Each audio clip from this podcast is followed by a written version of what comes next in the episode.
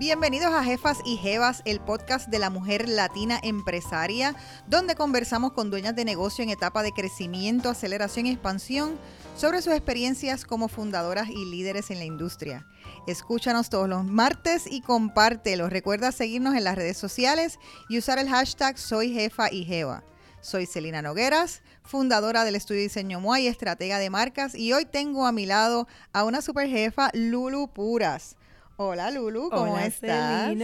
Bienvenida, gracias. Gracias. Gracias por estar aquí. Estoy súper excited. A Lulu yo la conozco, no vamos a decir la cantidad de años, Puedes decir. pero desde que éramos como de este tamaño. Sí.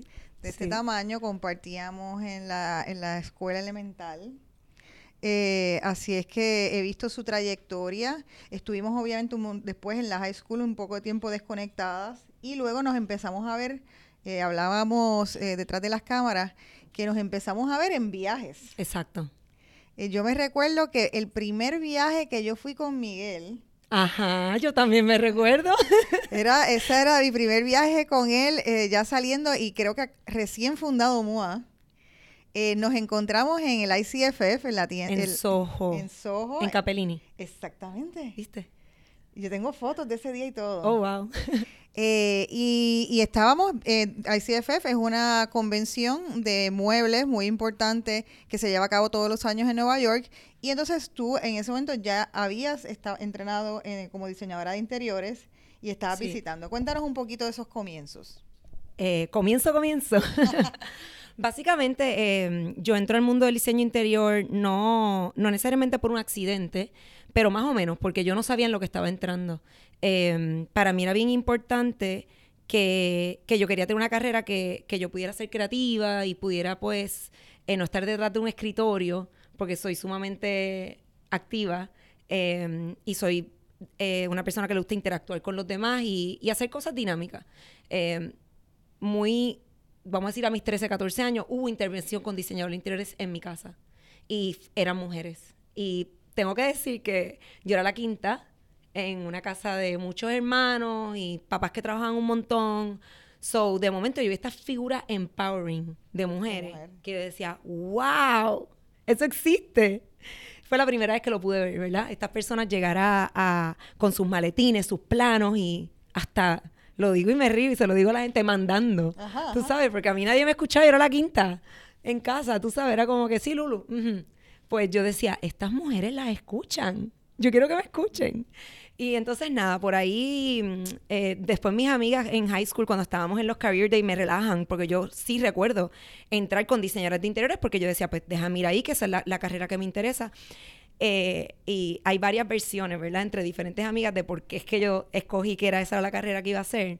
Pero yo sé, yo sé que deep down pues vino ahí esa raíz de haberlo vivido, haberlo visto, haber visto la transformación de mi casa, de una casa de urbanización, a convertirse en un espacio único. O sea, en mi casa habían alfombras verdes, habían cojines pitch, habían techos con madera, de ser una casa de, de paredes normales. Así que fue una transformación muy grande y me impactó mucho. Y en el caso de, por ejemplo, tu cuarto, eh, eh, la diseñadora eh, también transformó tu No. cuarto. No, se quedaron en la cocina, en la sala, en el family, en todas las áreas, pero entonces yo no sé, en esa época como que no se le daba tanta importancia a los cuartos y yo soñaba, yo hacía mis maquetas, este, yo cogía cajas de cartón, cortaba hasta, hasta lo más pequeñito, esto era los 80s, Ajá. early 90s, so imagínate círculos, rayas, bien ochentoso, la, Y- como yo visualizaba más- mi eh, cuarto, con rosa, con azul, Eh, muy temprano en tu vida eh, tuviste eh, hijos. sí, creo que fue antes de los 25 años. sí. Eh, y en ese momento todavía no, no estabas estudiando diseño interior. O, Sí, esto fue todo bien rápido. Básicamente entró en, en la UPI eh, a estudiar administración de empresas porque eh, nos iban, iban a los career days, iban personas diseñadoras de interiores, pero cuando yo iba a mi college counselor, ella me decía que yo tenía que ser arquitecto, que ser diseñador no le llamaban diseñador, era un- era un decorador y era un hobby. Y que yo tenía que primero hacer otra carrera y después yo iba a estudiar eso. Eh, mi mamá y mi papá me empujaban diciendo que yo iba a ser abogada, yo no lo entendía. Este, so dije, pues déjame estudiar business. Así que empecé a estudiar administración de empresas con familia, concentración eh, en tu- mercadeo. Tu papá viene de una industria de tener negocio. Mi papá es médico, Médico. pero tiene negocio y mi mamá trabajaba con él Eh, y nada, ellos buscando como que, que, era cada uno. Yo era la peliona, pues yo iba a ser la abogada. o sea, yo, nunca entendí. Yo eh, no, no, no iba conmigo. Así que empecé a estudiar administración de empresa, eh, aburridísima. Yo no te puedo explicar cuánto yo me aburrí. obviamente aprendí, pero it was not me. Así que cuando eh, nada, una cena familiar, una actividad, alguien me dijo, mira, dan este curso en el Liceo de Arte y puedes ir y lo coges. Y lo empecé a estudiar. Así como, como que dije, ahora es el momento. Ya yo estaba casada. Pues yo me casé a los 20 años. Oh my God. So, yes, este, empecé a estudiar diseño y fue un curso bien rápido. Este, y lo más bello del diseño interior es que es una carrera pues que tú vas y estudias los básicos de, de lo que tiene que ver con las medidas estándares humanas, cómo funcionan los espacios, cómo funcionamos las personas. Eh, dentro del interior, eh, obviamente pues que no somos ingenieros estructurales ni arquitectos, o nosotros no interferimos con paredes de estructura, pero sí podemos trabajar con paredes que no son de estructura, con techos, con pisos. Y nada, de, esa carrerita que yo juraba que yo iba a entrar a, escoger colores, escoger telas y transformar espacios y cojines, porque I really did not know what I was getting into. O sea, esta carrera es, pues, eh, yo creo que se debería llamar más como interiorismo, arquitectura interior, porque pues a, veces el diseño interior no se le da el, peso de lo que es la carrera. Fue bien fuerte, noche nochándome estudiando y entre medio salí en cinta. fue como que todo a la vez. Y entonces continuaste estudiando. Estando en cinta, para, para un tiempo, no continué. No, yo continué y revalidé. Y empecé a trabajar. Yo tenía ya desde que estaba terminando en cinta, ya yo tenía mi compañía en el 1998 yo empecé a transformar espacio. Vamos a entonces hablar de eso. Es decir, que tú hiciste el brinco también independiente, o sea, no fuiste a trabajar para alguien. No. ¿Por qué? siempre he sido súper arriesgada. No, no, eh, como puedes ver, pues imagínate, me casé a los 20, tuve a los 21, o sea, era todo como que, ok, ok, sí, casarme, sí, tener hijos, sí, estudiar liceo interior, sí, vamos, este, revalidar, sí, montar mi compañía, como que soy una persona de poco miedo, arriesgada, eh, y eso así, siempre me ha jugado a favor, porque como que siento que no tengo nada que perder. Y al no sentir que tengo nada que perder, pues simplemente pues me lanzo. Yo creo que eso es una cualidad sumamente importante. Eh, mucha gente a veces tiene miedo. Eh, yo he visto, ah, mira, pues escríbele a fulano de tal que a lo mejor te pueda ayudar. Ay, no sé, tengo miedo.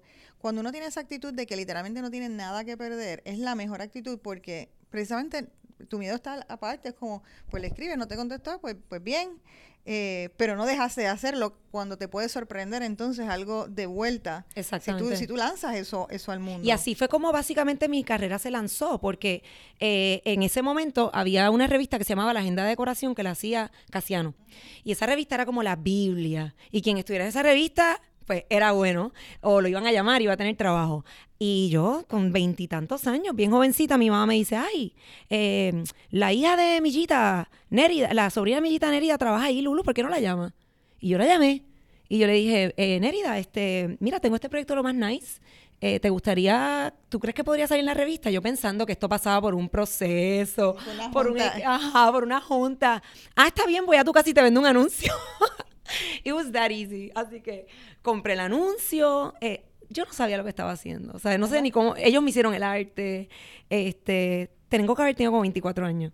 Y salió la, la, revista, sale el anuncio y te lo juro. O sea, yo no he tenido. El otro día me preguntaste cuántos proyectos tú manejas a la vez. Nunca son menos de 10. Y estamos hablando desde el 2003, 2004, 2005. Nunca he tenido menos de 10 proyectos desde bien recién en mi carrera. Este, y básicamente nació así lanzándome, llamando a esta persona y diciéndole, ¿quieres poner esto en esta revista fabulosa de Puerto Rico? Y me dijo que sí.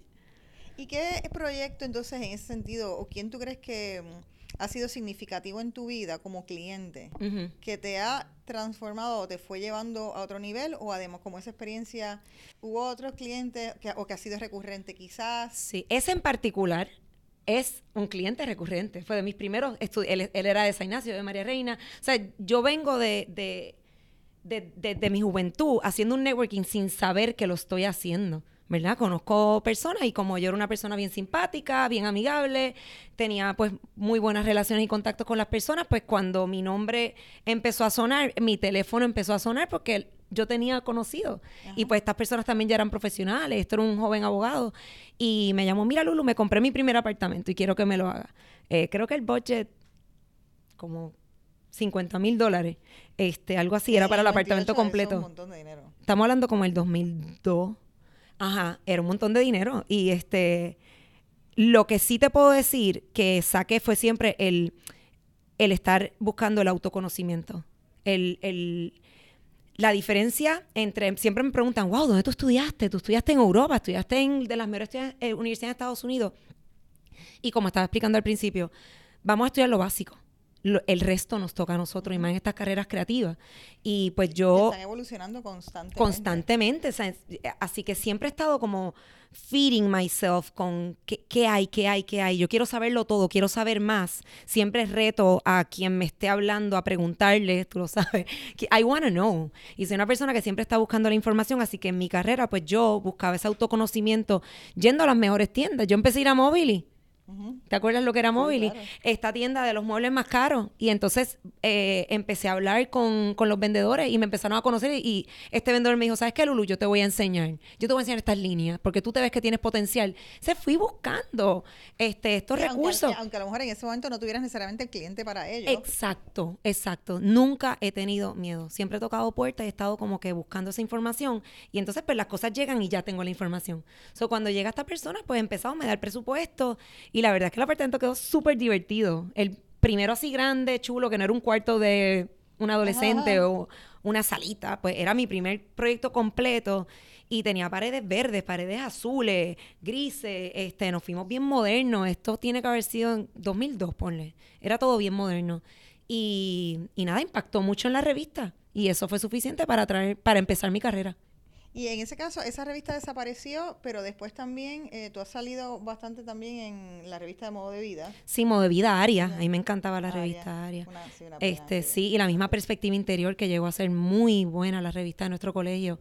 Este, pero eh, exacto. pero, es, pero, es importante, ha sido importante el exposure del trabajo. Súper importante. Yo siempre digo que el, el, el exposure, esa revista, es te valida. Simplemente es validarte, porque tu nombre y tu cliente va a venir del word of mouth. Es muy raro que a ti simplemente te llamen de la revista y no vayan a pedir una referencia, no sepan quién tú eres. Alguien le habló de ti, alguien le dijo, y más en Puerto Rico, ¿verdad? Que esto es tan pequeño y estamos tan conectados, pues eh, yo siempre entiendo que la revista es lo que dice, sí, ella es la que quieres contratar. Eh, pero acabas de decir algo sumamente importante y es que, muchas de tus referencias vienen por word of mouth. Sí. Em, en el mundo, nosotros en, MUA hacemos diseño de interior dirigido a retail.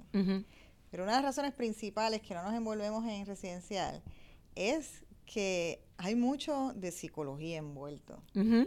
¿Cómo tú haces para manejar, no solamente tener la visión de diseño y comunicarla, pero también para generar ese word of mouth significa que tú estás haciendo una muy buena relación con ellos, con los clientes, y el cliente quiere regresar.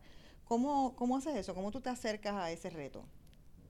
Pues ha sido eh, sin querer y es simplemente siendo yo. La honestidad, yo siento que es lo que me ha llevado siempre a donde estoy. No me quedo nada callada, todo lo digo.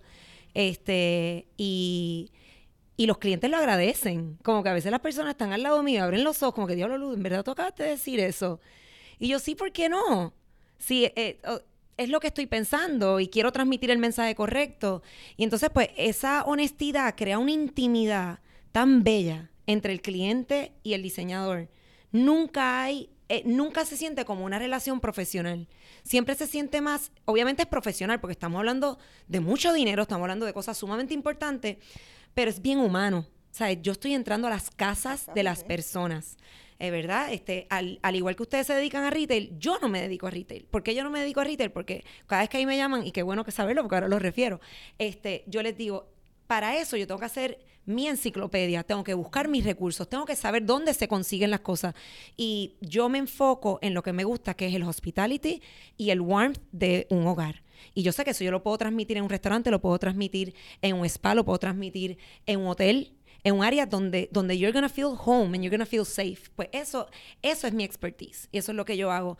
Y lo hago buscando conocer al cliente de una manera tan, tan humana. Es como, eh, una vez escuché a un diseñador decir que es empatía. Uno tiene empatía. Y entonces es como ponerte en los zapatos de esa persona. Y yo siempre les digo, si fuera mi casa, esto es lo que yo haría. Y no lo haría diferente. Y ellos hacen como que, wow, pues eso es lo que vamos a hacer.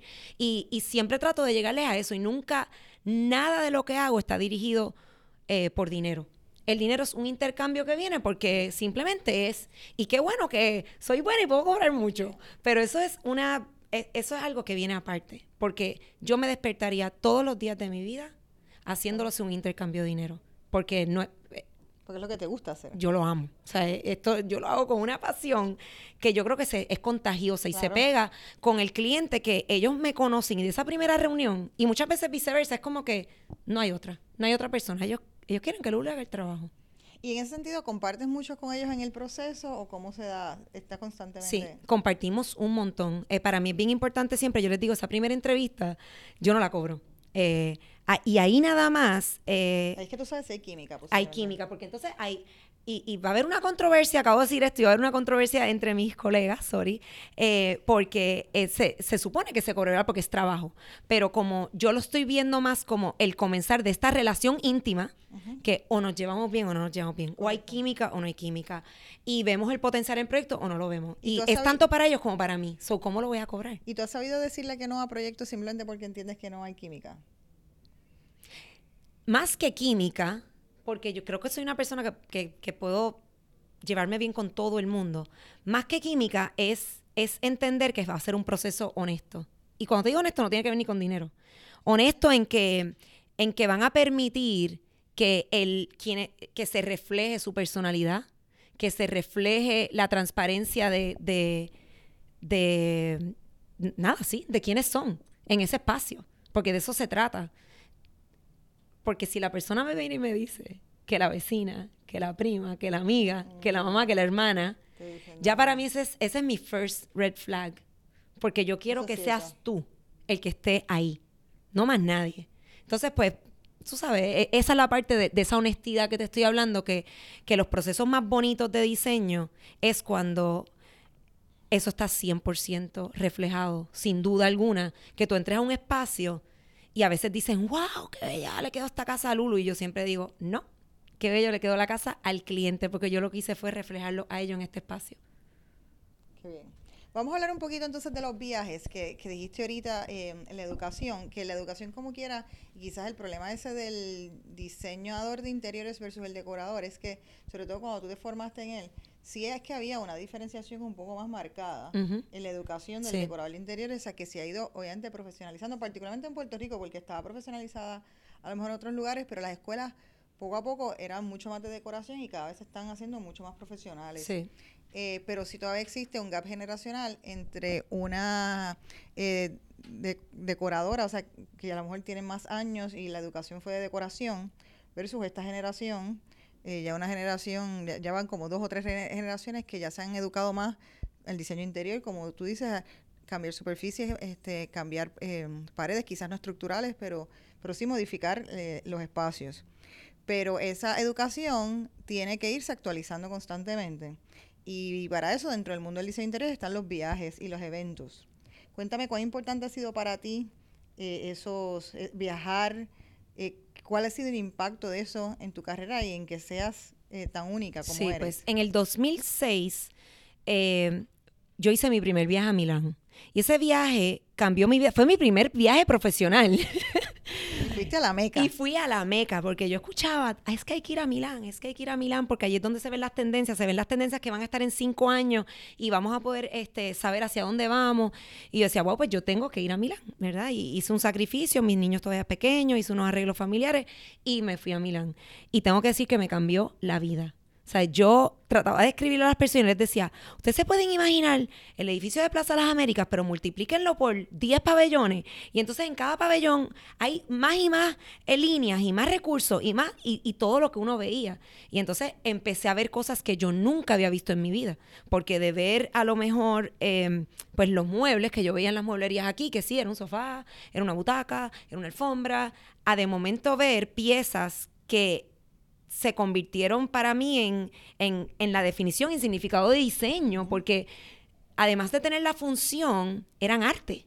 Eran, em, te hacían sentir, o sea, yo las veía y, y sentía este feeling tan, oh my God, mira lo que estoy mirando. Y pues básicamente entré en ese mundo y there was no turning back. Fue como que de aquí yo no vuelvo atrás, porque ahora yo quiero trabajar proyectos con estas piezas. Yo quiero ver esto en el diseño y decía, ¿por qué esto no lo se ve en Puerto Rico? ¿Qué es lo que está pasando? Y me fui dando cuenta, viendo las revistas y estudiando, que, que, que era eso, que que estábamos haciendo todos lo mismo, sin darnos cuenta, usando los mismos colores, usando los mismos muebles, usando las mismas piezas, trabajando más o menos los mismos diseños.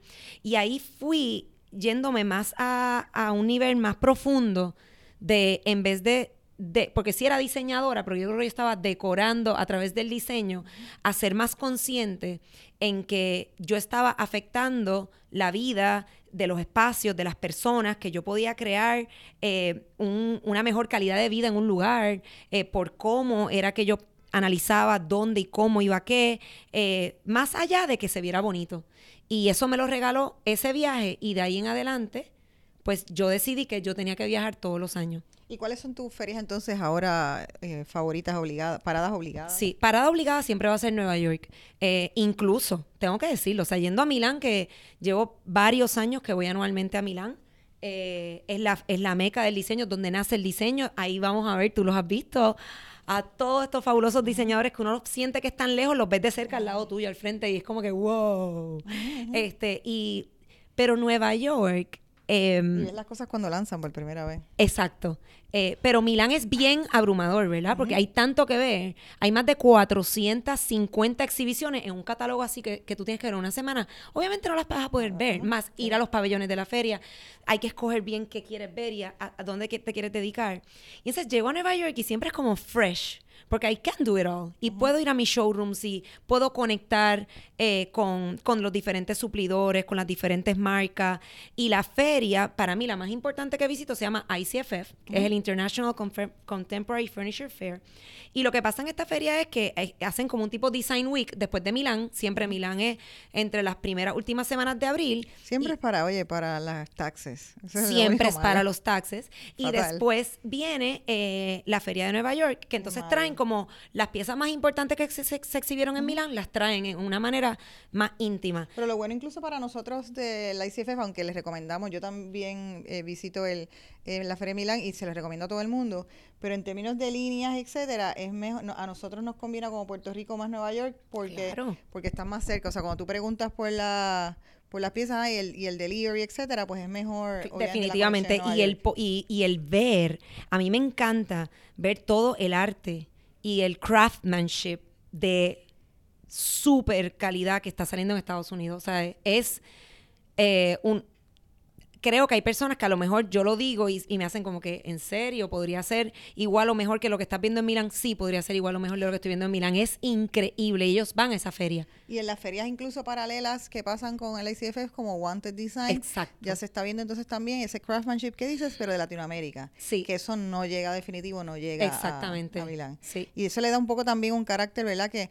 yo imagino que no todo lo que tú especificas son estas piezas súper conocidas, sino precisamente parte de lo, de lo hermoso de, viajar es también identificar esta gente no tan conocida y que tú quieres como darle ese espacio y que conecta contigo. Eso, eso es, esa es mi parte preferida, yo le llamo el hunt. El buscar esas piezas, el buscar, eh, el, porque todos los espacios no los quiere hacer únicos y nos inspiramos con el cliente y el poder hacer el match de encontrar esto y esto. No todo tiene que ser de marca y caro y de diseñadores ultra reconocidos, este, pero igual, como te digo, o sea, lo que está pasando en Brooklyn, lo que está pasando en Seattle, lo que está pasando en LA, este, es, es increíble, es increíble. O sea, yo voy y me lleno de emoción y conocerlos y ya nos conocemos. O sea, yo llego a la feria y ya es como que un one on one, volvernos a encontrar porque sí poquito a poquito he, ido identificando y especificando estas piezas de estas personas y es, un orgullo grandísimo el, uno poder eh, tener piezas de personas de todas las partes del mundo en los espacios y es una conexión. Pues vamos a, pivotear la conversación un poquito para ese momento donde tu negocio también pivoteó. Eh, estuviste, te casaste prematura, o sea, temprana edad, tuviste hijos a temprana edad, tuviste tu propio negocio, estabas por tu cuenta, vamos a decirle en ese momento, además te considerabas como pues una diseñadora de interiores eh, eh, independiente Y entonces, y todo estaba viento en popa, como uno entiende la vida, hasta que de momento hubo un cambio. Exacto. Eh, que provocó un cambio también en tu negocio. Háblanos un poquito de eso. Sí, pues básicamente yo trabajaba eh, como diseñadora de interiores con aspiraciones, ¿verdad? De, de, querer hacer otros negocios, pero los veía bien lejos. Los planificaba, los escribía eh, y pensaba algún día. De esa misma manera, y sé que te gusta hablar mucho de eso, de la parte, ¿verdad? De la economía, económica y cómo nos manejamos, pues fui todo bien naif y, y aprendí a cantazo. Y aprendí a cantazo, todavía estoy aprendiendo a cantazo, ¿verdad? Pero a mis treinta y tantos años, eh, cuando dicen que la última eh, gota derrama la copa, Ajá. eso pasa. Y llegando de un ICFF, eh, no sé, pasaron unas cosas que, que, que, mi cuerpo, mi alma, mi vida dijo, hasta aquí. Yo no podía más y, y tomé la decisión de, de, separarme de quien había sido mi esposo y mi compañero por 20 años. 20 años. 20 años. Y porque habíamos empezado desde que yo tenía 17. Y entonces eh, nunca ahorré un centavo. Todo lo que yo trabajaba lo invertía en la familia. O sea, como que él, él, siempre teníamos un deal cuando él tenía trabajo, porque a veces había épocas donde él no tenía trabajo y yo siempre tenía trabajo, pues yo podía correr con la casa completa, pero cuando no, pues nos dábamos nuestros gustos, pues Lulu pagaba los viajes que Lulu pagaba las compras de Costco, Lulu pagaba los cumpleaños de los niños, Lulu pagaba eh, todo lo que era lo extracurricular de la familia y entonces él pagaba la... la so, nunca, cuando digo nunca, abrí una cuenta de ahorro nunca invertí. Nada, Celina, estamos hablando de nada. O sea, yo me divorcié con 37 años y yo no tenía crédito. O sea, como le pasaba a nuestras mamás. Así de naif. Este, porque pues todo había sido un conjunto. Uh -huh. Así que eh, me doy cuenta en el proceso de la separación eh, que yo necesito tener otro ingreso. Yo decía, ok, trabajando en diseño de interior, yo cobro tanto, pago tanto, me voy a ganar tanto Mm, this doesn't make sense. Yo necesito hacer más dinero, como hago más dinero y como siempre tengo una mente bien creativa y que se, se está moviendo mucho, eh, pues literalmente escribí una estructura de negocio. Dije, espérate, yo compro tanto a tantas personas, a, pues yo podría comprarme a mí misma, pues si consigo ciertas líneas y entonces, pero no voy a dejar de ser diseñadora, así que voy a tener, decidí en ese momento, voy a tener dos compañías, porque no voy a dejar de ser la diseñadora que va a buscar productos de todas partes del mundo con todos los diseñadores y de todas las líneas que le encantan, pero sí también voy a tener mis líneas y yo voy a trabajar una tienda donde yo pueda este, tener un income de venderle a diferentes diseñadores, o sea, eh, ya yo viajaba, so puedo traer esas piezas favoritas y tenía, mías. Y tener las relaciones. Con, Exacto, puedo traer mis piezas y tenía relaciones y fui creando también y entonces, pues, decidí abrir una tienda. Entonces, okay, no tengo un centavo. Ok, espera, espera, espera, antes de llegar a eso. Entonces, ese primer viaje que diste, ya no como Lulu la que eh, diseñaba para alguien, sino como compradora. ¿Cómo fue ese primer, ese primer viaje? Ese que... primer viaje, pues imagínate una aventura. Este, me fui con dos personas de mi equipo y nos fuimos a París, porque la fecha me daba que era París. Ya, ya habían pasado las fechas de compra este, del lado de acá. Y dije, pues bueno, para París es que vamos. Me voy para el Maison Objet. Ajá, y entonces que también es muy buena. Es excelente. Es una feria, actually, que se dedica a. O sea, es, es, una feria bien buena para ir a comprar accesorios. Hay mobiliario, pero es más bien. Porque yo quería crear, o sea, de donde venía era, espérate, hay que siempre buscar qué hace falta. Y yo decía, aquí en Puerto Rico hace falta un buen lugar donde yo pueda conseguir unos accesorios bien espectaculares. Un buen jarrón, una alfombra. Y ahí empieza, pero este, un poquito antes del viaje, eh, yo consigo un showroom y era mucho más grande que una tiendita de hacer accesorios. O digo, bueno, pues vamos a vender muebles. O también voy buscando líneas de muebles. Y, y así comienza todo. O sea, eh, pero bien fácil, porque para mí es fácil conversar con las personas. Para mí es fácil hablarles. O yo iba con mi, la, mi cartoncito, Lurupura, Puerto Rico.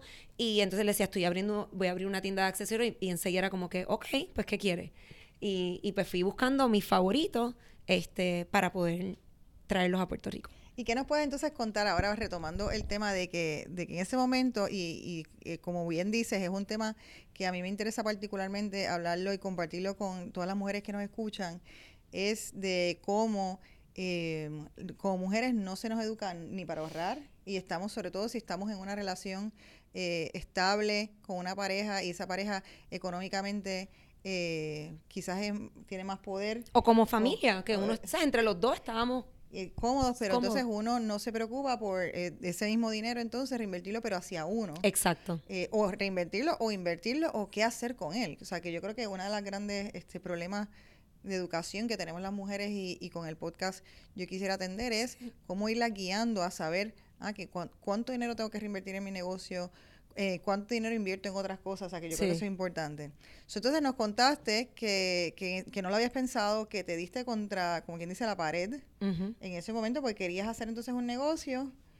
En ese momento a lo mejor eh, toda esa estabilidad que tú creías que tenía, la perdiste.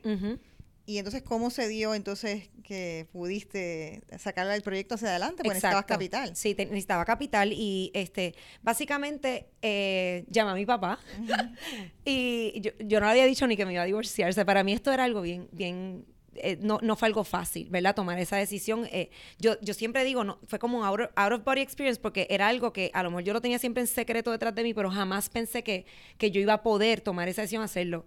O sea, yo no sé de dónde salió, ¿sabes? ¿Verdad? Es algo sobrehumano de, de, de cómo yo sí tener, optar una decisión por mí. Incluso nunca ahorré porque yo pensaba que eso era fallarle a la familia. ¿Cómo yo voy a ahorrar yo? Si esto es para todo el mundo, esto es para mis hijos, para... ¿sabes? Eh, eh, nada, es, de dónde vengo y, hacia dónde voy, hacia dónde iba. Y entonces llamé a papi y tuve una reunión con él en, en La Ceiba y le digo, eh, papi, tengo tres cosas que decirte. La primera, eh, me voy a divorciar, voy a hacerlo más rápido de lo que fue. La segunda, eh, voy a abrir un negocio. La tercera, necesito que me ayude. No tengo un centavo. Y entonces nada, él me dijo, mira Lulu, honestamente yo no tengo ahora mismo un dinero así cash que esté suelto para ayudarte, pero sí te puedo ayudar dándote mi firma. And that was enough. Me preparé, fui a la feria, entre ese tiempo fui a la feria, preparé, este, ya busqué las líneas que iba a representar y preparé una súper propuesta, pero una propuesta hermosa. Eh, fui con mi listado de clientes eh, al banco, eh, me reuní y esto fue en el 2014.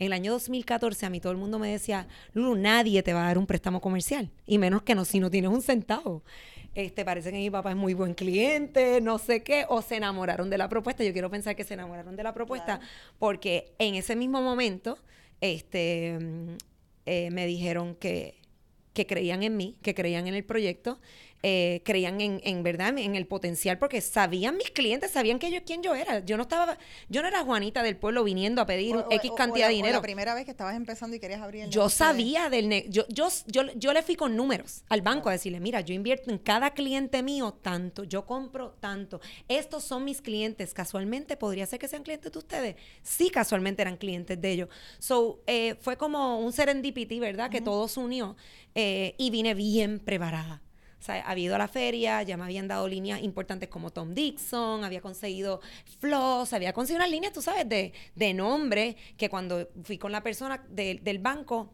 pues él era un conocedor. Él le encantaba el arte. Él había vivido en Chicago y me decía que le fascinaba el diseño. Eh, se, le abrieron los ojos como que tienes toda la razón. Si hay mercado en Puerto Rico, sí creo en ti. Y empezamos el proceso de, del préstamo con el SBA, este, con el Small Business, que eso fue eh, tomó mucho tiempo, porque eh, eh, al ser federal pues te pide mucha, muchos requisitos, pero Dios mediante se logró. En junio me dieron el, el, préstamo y ahí mismo hice las compras. Yo he ido en enero. Todos esos meses yo tenía las órdenes de compra ahí, yo no las podía hacer. La construcción aguantada, no la podía hacer. Y cuatro meses después abrimos. En noviembre 11 del 2015. Del 2015. Abrimos la tienda 1111 Casa. Esa estaba en Santurce, aquí. De en Condado. En Condado. Calle Luisa, en Condado. Cuando haces eso, tu servicio se expandió. Sí. Y empiezas a tener, no solamente eres tú, sino empiezas a tener incluso una red de otros diseñadores e incluso arquitectos tenías. Sí. Y tengo que decir también que una cosa que, que, que las personas con tanto miedo, y, y mis colegas y amigos del alma diseñadores saben que yo se los digo cuando los veo y lo hablamos, que no tengan miedo, porque eh, algo que pasó cuando abrí, ese nego, abrí esa tienda fue que lo que le te estaba diciendo de validar con la revista, pues de momento yo validé mi negocio con personas que no eran de Puerto Rico. Yo tenía un lugar a donde ahí me empezaron a decir, oh, you're, you're real, you're the real deal.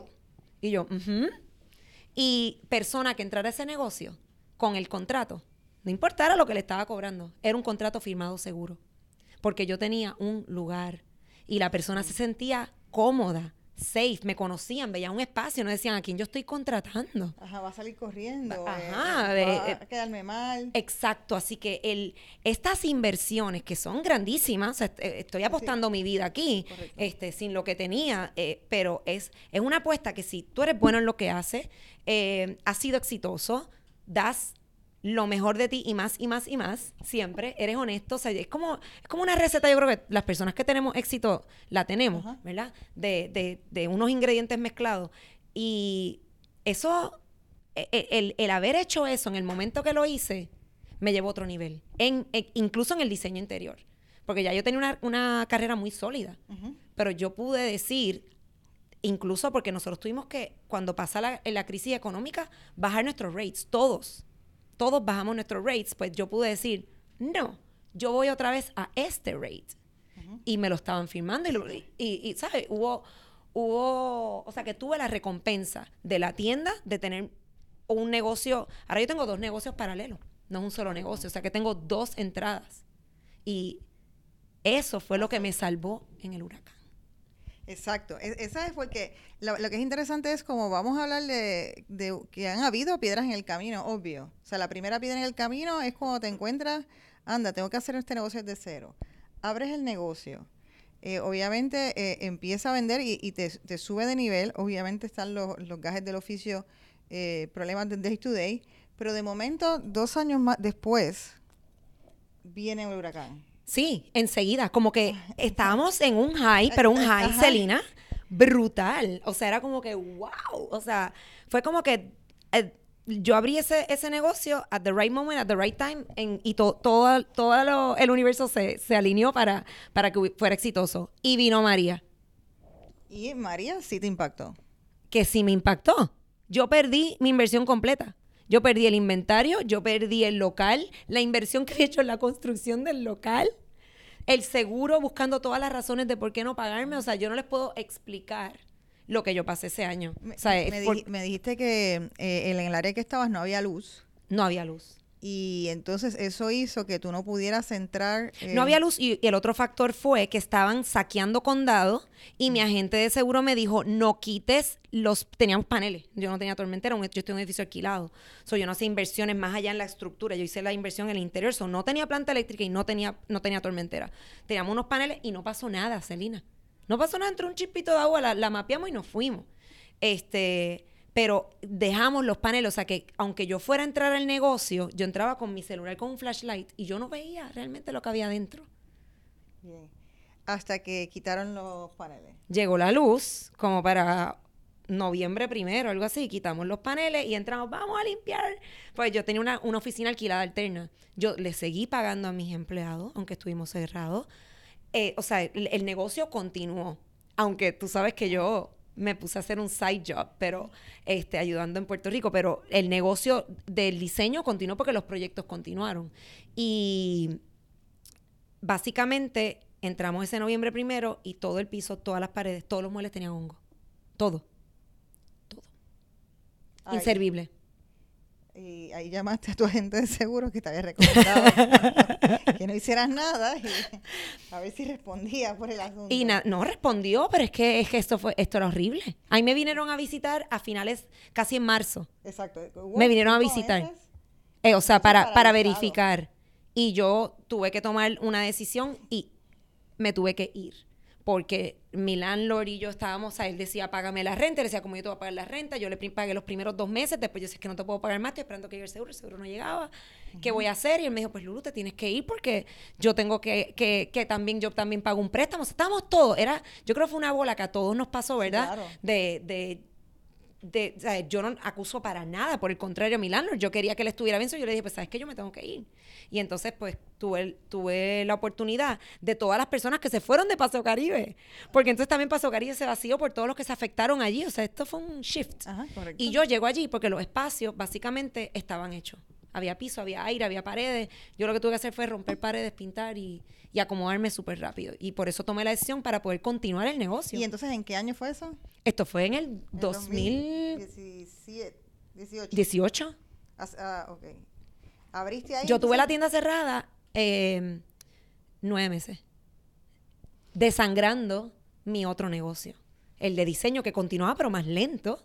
So, básicamente, el dinero que yo había hecho, que estábamos tan, tan, tan bien, se, se, fue terminando otra vez. O sea que tuve que volver, Celina, a tomar la decisión de reinvertir en mi negocio, en mi negocio otra vez, porque yo tengo que seguir pagando el préstamo.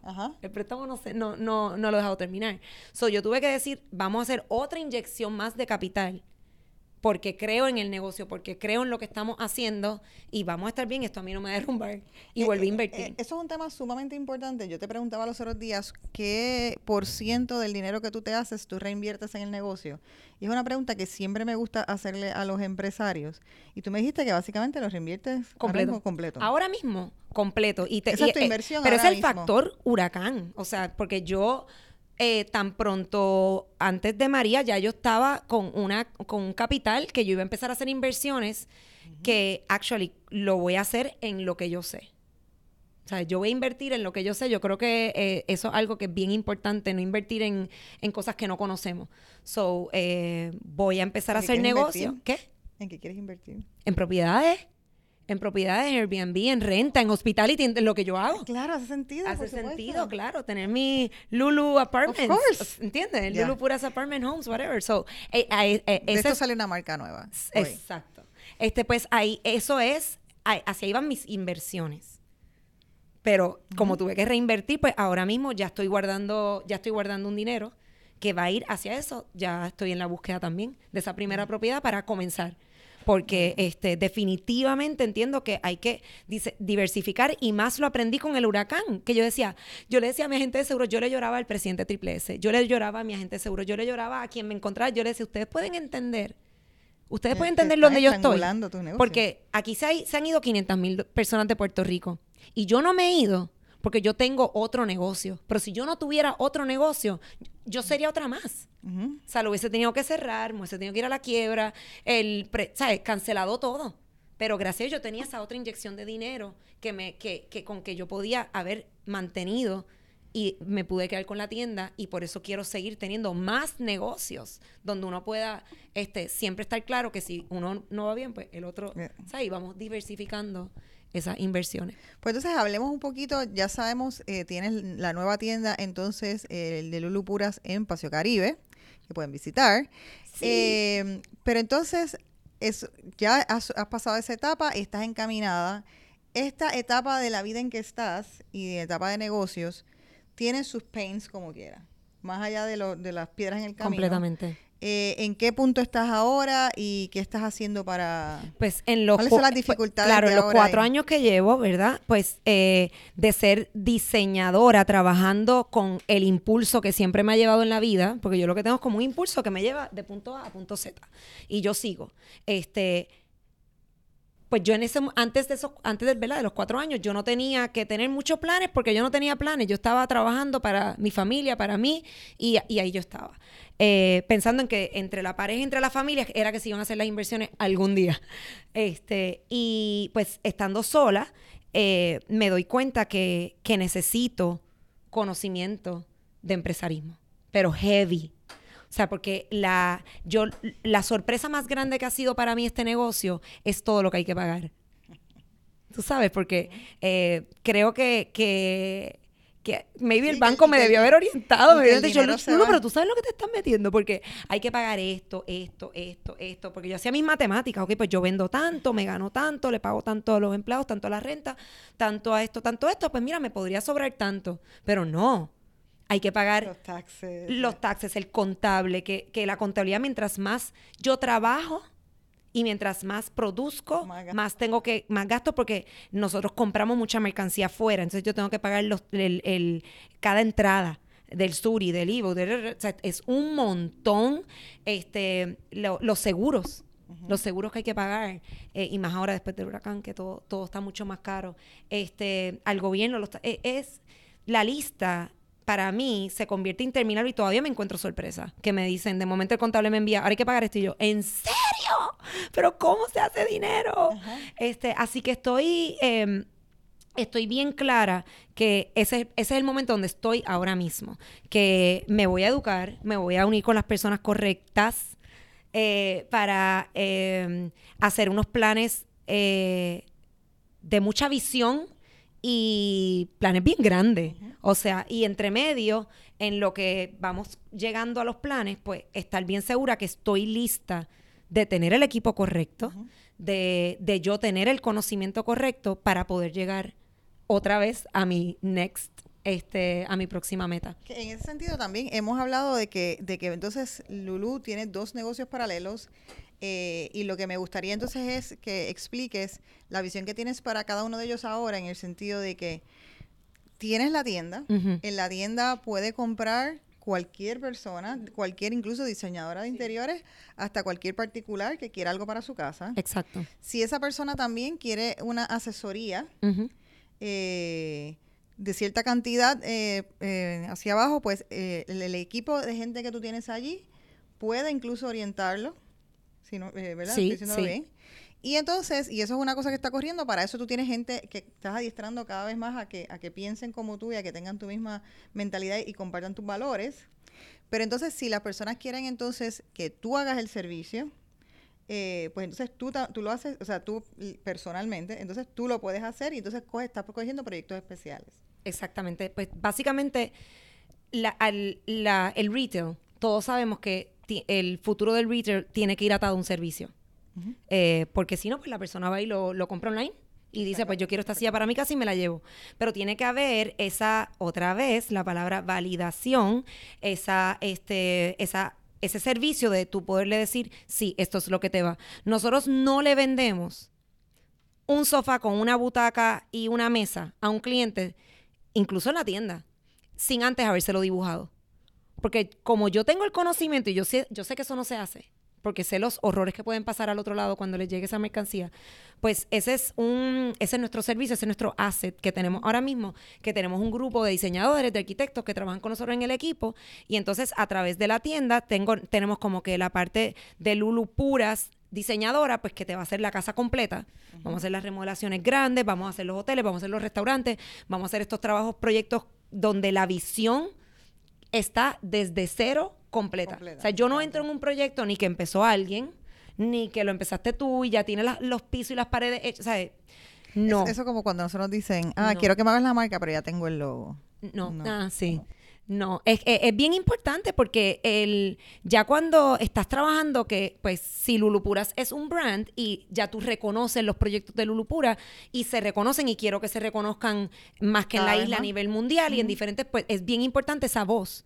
Y mi voz tiene que estar en cada proyecto, así que soy sumamente celosa con los proyectos que escojo y esa química, ¿verdad? Esa, esa conexión con el cliente de que vamos a ser honestos y vamos a hacer un proceso donde, donde vamos a poder hacer algo sumamente especial. Pues esos proyectos se manejan a través de la firma Lulupura Interior Design. Eh, la tienda pues tú tienes una sala, tienes un comedor, tienes un cuarto, eh, quieres comprar dos, tres, cuatro piezas, no estás seguro, pues nosotros tenemos un equipo, te podemos visitar, eh, te podemos hacer recomendaciones, inclusive te, ayudamos con las cortinas, con los colores, con los que necesitemos. Obviamente hay una cantidad mínima de lo que me tienes que comprar porque tiene que haber un, intercambio, si no podría, podría ser pérdida y tenemos que buscar no tener pérdida. Eh, pero básicamente tratamos de, de dar ese servicio a esas personas que que están en esa necesidad y no necesariamente tienen el presupuesto para contratar el diseñador de interiores. Este, y así entonces pues nos garantizamos de que tengan esos espacios que, que tienen ese feeling especial porque tiene buen diseño interior. ¿Cuál es el asset más importante de tu empresa ahora mismo? De la empresa, eh, yo te tendría que decir que es, es, el valor humano. Es cada miembro de mi equipo, eh, que yo les digo mi, que ellos son mi eh, Dream Team, mi Power Team, o sea, nosotros, cada uno tenemos nuestra, nuestra fortaleza eh, y ya yo puedo delegar, pues, ah, pues tenemos tal proyecto, ah, pues fulano, a ti te toca esto, a ti te toca, porque ya yo sé el fuerte de cada uno, ellos saben su fuerte también, se sienten cómodos, los clientes se sienten sumamente cómodos con ellos también trabajando. Y entonces, pues, eh, sin, sin el valor humano del, del equipo, pues no existiría lo que hacemos. ¿Cuál es la próxima etapa entonces del negocio? ¿Qué es lo que estás visualizando? Vamos a compartirle un poquito a la gente. El, negocio, pues ahora mismo, después de 20 años de trayectoria de carrera y todas las relaciones tan especiales que hemos podido trabajar a, través de los años eh, en ¿verdad? las diferentes etapas del negocio, pues queremos llevar la marca fuera de Puerto Rico. O sea, ya, eso ya venía desde antes de María. Venía el plan de hacerlo. Este, y tu, le tuvimos que dar un hold porque ha sido sumamente fuerte volvernos a, levantar. Pero ahora estamos otra vez eh, bien concentrados en que queremos entrar en la industria, uno del hospitality, que ya tenemos un proyecto que, colaboramos, eh, y, darle bien fuerte a eso porque eh, básicamente es mi pasión. Eh, Puerto Rico es el escenario perfecto para eso. Eh, Puerto Rico tiene eh, la peor industria del hospitality. yo no me voy a cansar de decirlo, creo que en algún momento en mi vida que tenga más tiempo de poder ser la portavoz, voy a ser la portavoz. Es una falta de todo a, la, a, la, industria del turismo de Puerto Rico, que estas personas vengan y estén en hoteles que parezcan que están en Las Vegas, que están en cualquier parte del mundo, corporate, y que no están en Puerto Rico, en el trópico. A mí me no me molesta. Hay, muchísima oportunidad. Hay demasiada oportunidad, pero tenemos que educarnos y tenemos que educar a los dueños de los hoteles y tenemos que educarlos a que entiendan que están perdiendo oportunidad. Porque ¿por qué se van a Costa Rica, a Costa Rica al turismo? Eh, ¿Y por qué se van a Vieques y a Culebra a ese turismo? ¿Y qué es lo que pasa? ¿O se van al, al oeste al turismo? ¿Qué pasa en San Juan? que tenemos que tener estos hoteles que no parecemos que estamos en Puerto Rico. So, esto, es, para mí es grave y yo quiero ser parte del cambio. quiero ser parte de la solución este, y, y me encantaría esa voz de, de, este tropicaleo caribeño que llevamos en nuestra sangre. Es la moda en el mundo y nosotros somos del Caribe. Y yo digo, contra. O sea, ¿por qué nosotros? So, para mí. las palmas se pusieron de moda en el mundo. En el mundo. Y, los colores del sunset y el color de la arena. Si, si vemos los últimos este, colores de Pantone, todos tienen que ver con el trópico, todos tienen que ver con el warmness de la arena, del cielo, eh, del sunset, este, de las frutas, de los diferentes colores que salen, de que los vemos aquí. Y a nivel de arquitectura pasa exactamente lo mismo que estás diciendo. O sea, la, arquitectura no está respondiendo a un clima tropical. Para nada. Para nada. Para nada. este, y tienen que haber leyes, tenemos que protegernos. Tenemos una isla tan hermosa. Y me encantaría ser parte de ese cambio de esa voz, de poder decir, hasta aquí llegaron, todos los que dan esos permisos así, sin, sin importarle que estamos afectando el en la isla. El, la isla como tal, porque tú sabes, eh, es nuestro es nuestro hogar. Vamos a cuidarlo. Pues estoy loca ya por ver el Airbnb de Lulu. Sí, ¿verdad? Eso me encanta. Eh, y los proyectos que vienen. Vamos ahora entonces, yo creo que vamos a la parte de rituales. Rituales es unas preguntas rapiditas sobre tu estilo de vida, eh, sobre qué cosas te gustan. así es que voy a empezar. ¿Te consideras una persona extrovertida o introvertida? ¿Qué tú crees? Mega extrovertida. ¿Siempre has sido extrovertida? Siempre. ¿Vas a eventos de networking? Eh, eventos como tal, no. Mi networking, eh, yo lo hago en el día a día. Eh, mis viajes son super networking y me encanta porque es el networking del que quiero, ¿verdad? Que es el que me lleve fuera de esta 100 por 35. Este, soy sumamente estoy siempre consciente. Cada vez que estoy viajando, que yo tengo que conocer a alguien. Soy de las personas que llama a los mentores. Los, me levanto el teléfono y los llamo, les mando emails. Soy fulana de tal, soy de Puerto Rico, te quiero conocer. Y me dan cita y nos reunimos y hablamos y es súper chévere. Entonces tú vas creando estas relaciones bien especiales, bien espectaculares. Este, y aquí en Puerto Rico, pues, el, como de verdad, Serena, mi vida es súper ajorada. O sea, corro estos dos negocios y, estoy sola, no tengo socio, este, se me hace un poquito difícil salirme. Y mis viajes como que ese momento donde, donde me salgo de, mi rutina diaria y puedo conectar y hacerlo. Pero tengo, sé que tengo que hacerlo. So, ¿Cuál es tu rutina del día de trabajo cuando estás en Puerto Rico? Mi rutina del día de trabajo es, eh, lo primero es conectar con el equipo, eh, ver dónde estamos todos de proyectos, clientes, eh, es mucho que manejamos. Eh, administrar una tienda completa con el equipo de la tienda, los proyectos de la tienda, más administrar todos los proyectos de Lulupura. Así que estoy en constante comunicación y entonces, obviamente, ya, ya mi agenda está llena casi siempre de la semana antes. O sea, ya tengo, pues, hacia dónde voy, a qué proyecto voy. Mm, Lulu conecta con los clientes. So, las citas con los clientes son indispensables, esas son las que yo voy. Eh, el sentarme a diseñar con mi equipo, sacar tiempo para eso es sumamente importante. Y ¿Tienes horas bloqueadas del día para esas cosas o, funciona más como orgánicamente? Funciona orgánico porque por lo más que yo trate de ser eh, eh, bien sharp con eso, yo mi negocio es de construcción mi negocio es de remodelación. So, de, es, es de everyday. Y hoy día, pues con el celular, o sea, yo tengo mi plan de día y la mitad se convierte en otra mitad porque tengo que resolver cosas que hay que resolverlas al momento. Así que mi día a día pues, es básicamente 50% lo que tuve planificado y 50% todas las urgencias que, que- que surgen durante el día, que, que siempre las vamos a atender. ¿Cuánto tiempo inviertes en las redes sociales? Pues yo las veo por la mañana cuando me levanto. Después estoy trabajando y estoy completamente desconectada. Y un poquito por la noche. No inviertes mucho tiempo. Sí, bueno, eh, para mí es suficiente. Pero sí, este, pero eh, me encanta sobre todo, eh, ahora soy el, me encanta el Instagram. Este, porque con esa conexión con el mundo me parece fantástico. O sea, es que me encanta poder ver a- di- también los diferentes diseñadores, las diferentes líneas, escribir, comentar, ver, darles like y estar como que eh, eso es networking. Networking. So I love it. ¿Qué superpoder quisieras tener? clonarme y poder estar en todos los proyectos con todos los clientes, diseñando todo a la vez. Eso sería bello. Todo a la vez. ¿Qué canción tienes pegada ahora mismo? Ay, este. I can see clearly now the rain is gone. Eso después del huracán es como que. Ay, vamos a Bright Sunny Day. Eso está chulo. Eso Sí, es- de Jimmy- yo Jimmy que- Cliff, Yo creo ¿verdad? que eres una optimista compulsiva. Sí, sí. Tengo que añadir eso a mis preguntas. si te sobrara más tiempo, ¿qué harías con él? compartir más con mi familia. Esa, esa, el, el, el tener más negocio eh, me ha dejado un vacío. En, en, y yo le digo a mi familia, esto es, esto es un sacrificio de todo, este por favor, perdónenme, esto es un tiempo, tú sabes, lo vamos a lograr, vamos a volver a estar en ese lugar donde Lulu estaba siempre disponible, o por lo menos más disponible, pero la conexión con mi familia, con mis sobrinos, con, ¿sabes? Con familia. ¿Cuál es tu próximo viaje? Eh, ay, me voy a París a llevar a mi hija a universidad. Qué precioso. Sí, este, ¿Cuánto va- tiempo te vas? eh, una semana. Sí. Muy bien. Después mi viaje de cumpleaños, que es eh, eso ya es un ritual. Eh, ¿Vas a Alaska? Me voy a Alaska. Este, todos los años hago mi viaje de cumpleaños, ¿Te consideras una persona ambiciosa? sumamente. ¿Piensas en el retiro? Y cuando piensas en él, ¿qué piensas para él? Eh, retiro quiero decir que voy a trabajar menos. Depende que es tú lo que sí.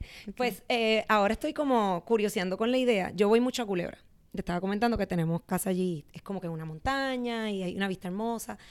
Y digo, wow, ¿qué hace Richard Branson? Ay, él vive en una isla. Él vive en Necker. Island y entonces yo quiero ser como Richard Branson. Yo, qui- yo quisiera vivir en Culebra, tener un equipo, el, el equipo de diseño... En Culebra. En Culebra. Tener como que el equipo de diseño, el, el, el íntimo, el de Ujú. Lulu Pura, Ajá. este, de hacer los proyectos pues que allá eh, el equipo está ahí conmigo. Este, los, ¿verdad? Tendría que cambiar, no sé quién quiere ir a Culebra ir conmigo, pero veo como que este lugar y que ese mismo lugar pueda ser como un hospitality. O sea, este, eh, eh, Me llevo como un año en esto, diciendo, ok, este, pues podemos hacer este hotel y este hotel va, lo que va a haber son como dos guests, porque va a ser como que súper íntimo, con una súper piscina a la vista. Todo bien bello, voy a tener quien lo maneje, se voy a tener mi firma aquí, y entonces vamos a tener como un heliport o algo, porque me van a tener que estar llevando a visitar los proyectos y los clientes. Me gusta. Ese es como mi, es- eso es retiro para mí, Celina. Yo porque nunca va a ser no Yo creo que eso está súper bueno porque también entonces puedes ampliar tu scope de clientes a las islitas. Claro. Ah, bueno, eso, eso está en planes ya. Me gusta, muy bien. Y lo, por último, ¿qué consejo le quisieras dar a otra diseñadora de interiores más joven que te esté viendo, eh, que tú sepas los struggles que a lo mejor está teniendo, las inseguridades? ¿Qué consejo le quisieras dar? Pues le voy a dar el, el mismo consejo que le doy a las niñas cuando voy al Career Day.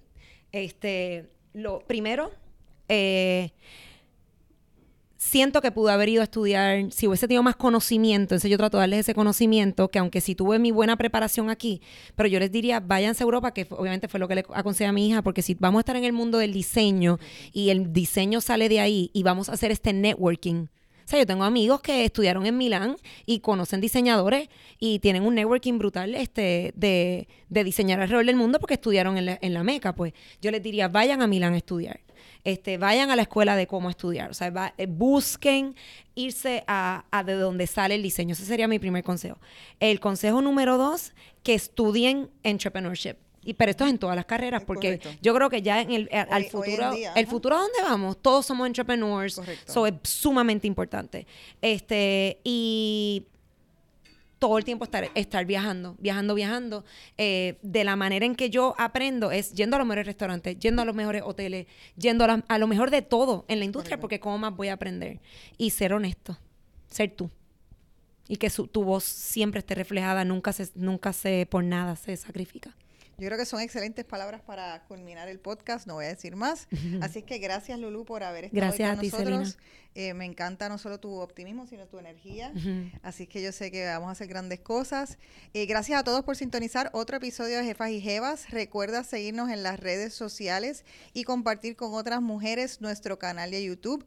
Nuestra meta con este podcast es crear conciencia de lo que las mujeres podemos lograr si tenemos riqueza y podemos lograr en equidad de género. Así que síganos en las redes sociales como Celina Nogueras en Instagram y usen el hashtag Soy Jefa y Jeva.